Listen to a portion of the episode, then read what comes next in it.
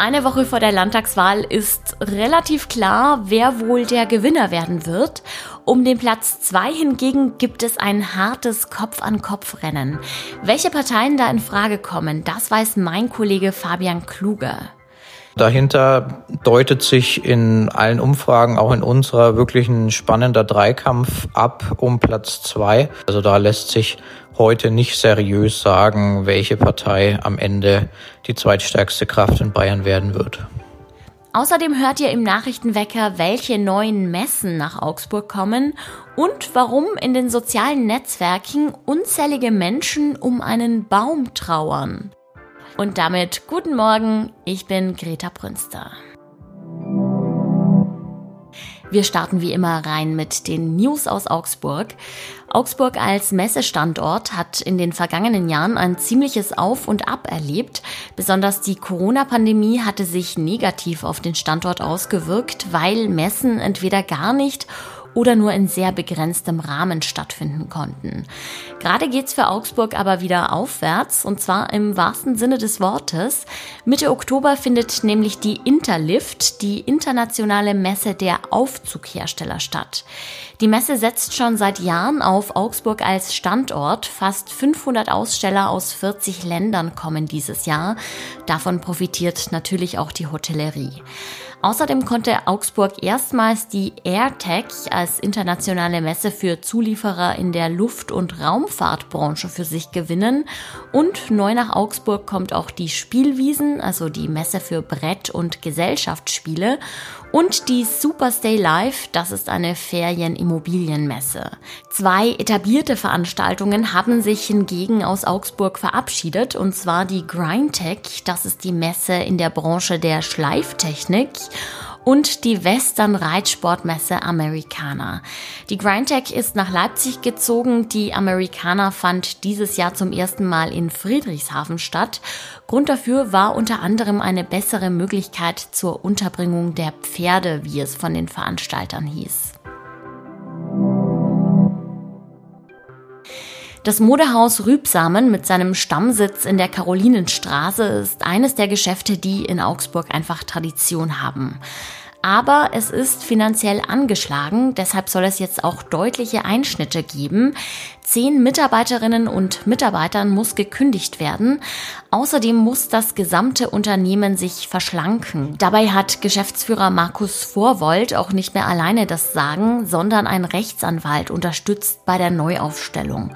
Das Amtsgericht Augsburg hat außerdem einen Sachwalter bestellt. Diese Menschen begleiten die Verfahren im Interesse der Gläubiger. Für die Kundinnen und Kunden wird aber eher die Personaleinschränkung spürbar sein. Außerdem sollen in der Karolinenstraße nicht mehr alle Verkaufsflächen belegt werden. Dafür will das Kaufhaus ein sogenanntes Private Shopping Konzept anbieten. Das bedeutet, dass Interessierte außerhalb der Geschäftszeiten eine exklusive Beratung erhalten können. Jetzt geht's weiter mit dem Wetter. Der goldene Herbst verlässt uns auch in dieser Woche nicht. Wir starten mit angenehmen 21 Grad in den Tag. Mittags erreichen die Temperaturen dann sogar noch 26 Grad und erst in der Nacht kühlt es auf 9 Grad runter.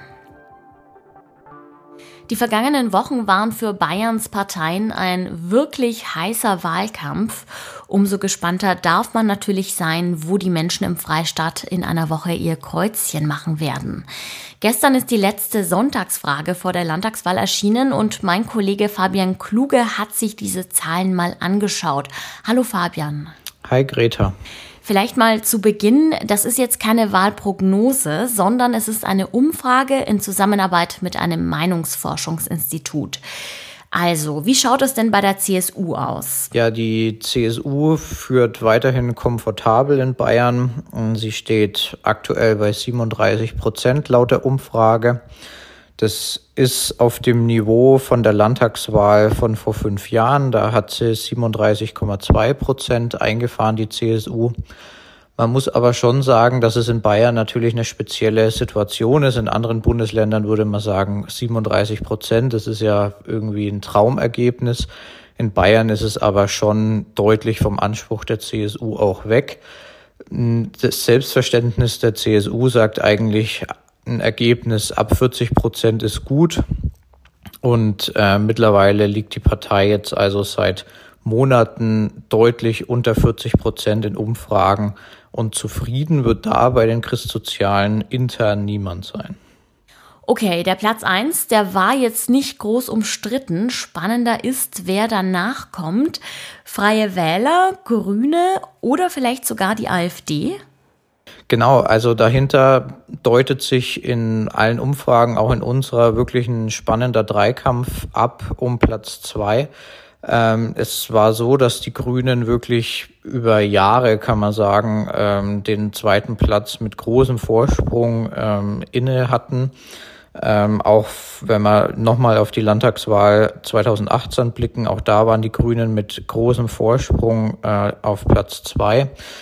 Jetzt ist es aber so, dass sie seit August wirklich in einem Tief hängen. Ähm, in Bayern immer weiter ist der Vorsprung geschmolzen auf die Freien Wähler und die AfD. Und mittlerweile sieht unsere Umfrage wirklich Grüne und Freien, äh, Freie Wähler äh, Kopf an Kopf bei jeweils 15 Prozent und die AfD ganz knapp dahinter mit 14 Prozent. Also da lässt sich heute nicht seriös sagen, welche Partei am Ende die zweitstärkste Kraft in Bayern werden wird.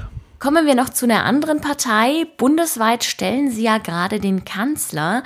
In Bayern können sie hingegen deutlich weniger punkten. Wie schaut's denn mit der SPD aus? Ja, die SPD hat ein einstelliges Ergebnis in unserer Umfrage, neun Prozent. Damit kann die SPD wirklich nicht zufrieden sein. Ähm, es ist auf dem Niveau von 2018. Man muss aber sagen, damals war das das schlechteste Ergebnis bei einer Landtagswahl in Bayern seit 1893 und seitdem hat sich wirklich nicht viel verbessert. Also man kann sagen, die SPD wirklich im Niemandsland in Bayern.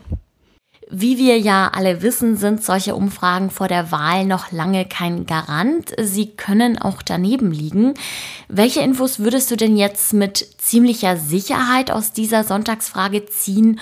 Und wo sagst du, aha, da muss man mal gucken, also da kann man wirklich weiter gespannt bleiben? Also ich glaube an der weiteren Regierungsbildung von CSU und Freien Wählern gibt es Stand heute keine Zweifel. Beide Parteien haben schon angekündigt, dass sie gern weiter regieren würden. Aktuell würden die Umfrageergebnisse für beide Parteien auch locker ähm, zu einer Mehrheit reichen, mit der die beiden dann auch weiter regieren könnten. Also da müsste jetzt in der Woche bis zur Wahl schon nochmal einiges passieren, dass sich daran wirklich was ändern würde. Ähm, wo man aber wirklich abwarten muss, sind die einzelnen äh, Prozentwerte. Ähm, du sagst es vollkommen richtig.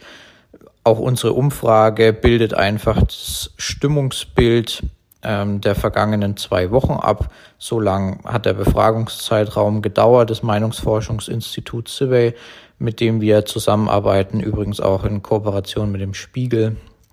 Ähm, es hat aber in den vergangenen Jahren, hat man immer wieder gesehen, dass viele Wählerinnen und Wähler wirklich erst kurz vor der Wahl, in der Woche vor der Wahl oder zum Teil auch erst in der Wahlkabine selbst oder am Wahltag selbst ihre Entscheidung treffen. Und deswegen dürfen wir weiterhin gespannt sein, wie denn am Ende die Prozentwerte genau aussehen werden der Parteien. Sagt mein Kollege Fabian Kluge. Danke für die Infos. Gerne, Greta. Und auch das ist heute noch wichtig. In Stockholm werden wieder die Nobelpreisträger bekannt gegeben. Zum Start wird heute verkündet, wer den Medizin-Nobelpreis erhält. In den Folgetagen werden dann die weiteren Nobelpreisträgerinnen und Träger in den Kategorien Physik, Chemie, Literatur, Frieden und Wirtschaftswissenschaften verkündet. Überreicht werden die Nobelpreise dann allesamt feierlich am 10. Dezember. Das ist nämlich der Todestag des Dynamiterfinders und Preisstifters Alfred Nobel. Kennt ihr zufällig den Robin Hood Film mit Kevin Costner? Falls ihr den kennt, dann kennt ihr bestimmt auch diesen prächtigen Bergahorn, hinter dem sich in einer Szene ein Junge versteckt, während Robin Hood ihn vor den Schergen verteidigt. Aber auch falls ihr den Film nicht gesehen habt, ist die folgende Story auf jeden Fall spannend, denn dieser Baum steht ziemlich einsam am Hadrianswall in Nordengland und zahlreiche Menschen kommen dorthin, um ein Foto zu schießen. Naja, oder besser gesagt, sie kamen, denn der Baum ist vor einigen Tagen mitten in der Nacht einfach gefällt worden. Als verdächtig gilt ein 16-Jähriger, wobei völlig unklar ist, warum er den Baum gefällt haben könnte. In den sozialen Netzwerken haben jedenfalls viele Menschen um den Baum getrauert und auch Erinnerungsfotos geteilt. Eine kleine Hoffnung gibt es. Der Baum war nämlich immer sehr gesund. Es könnte also womöglich gelingen, dass aus dem Stumpf Triebe als Stockausschlag wachsen könnten. Ja, ich drücke auf jeden Fall die Daumen und wenn ihr euch ein Bild von diesem mächtigen Baum machen wollt, dann klickt einfach auf den Link in den Show Notes. Der führt euch dann direkt zum Artikel der Augsburger Allgemeinen.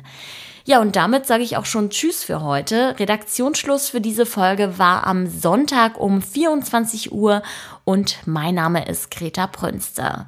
Morgen gibt es übrigens wegen des Feiertags keine Nachrichtenwecker, aber übermorgen sind wir dann wieder wie gewohnt für euch da. Ich sag ciao und macht es gut.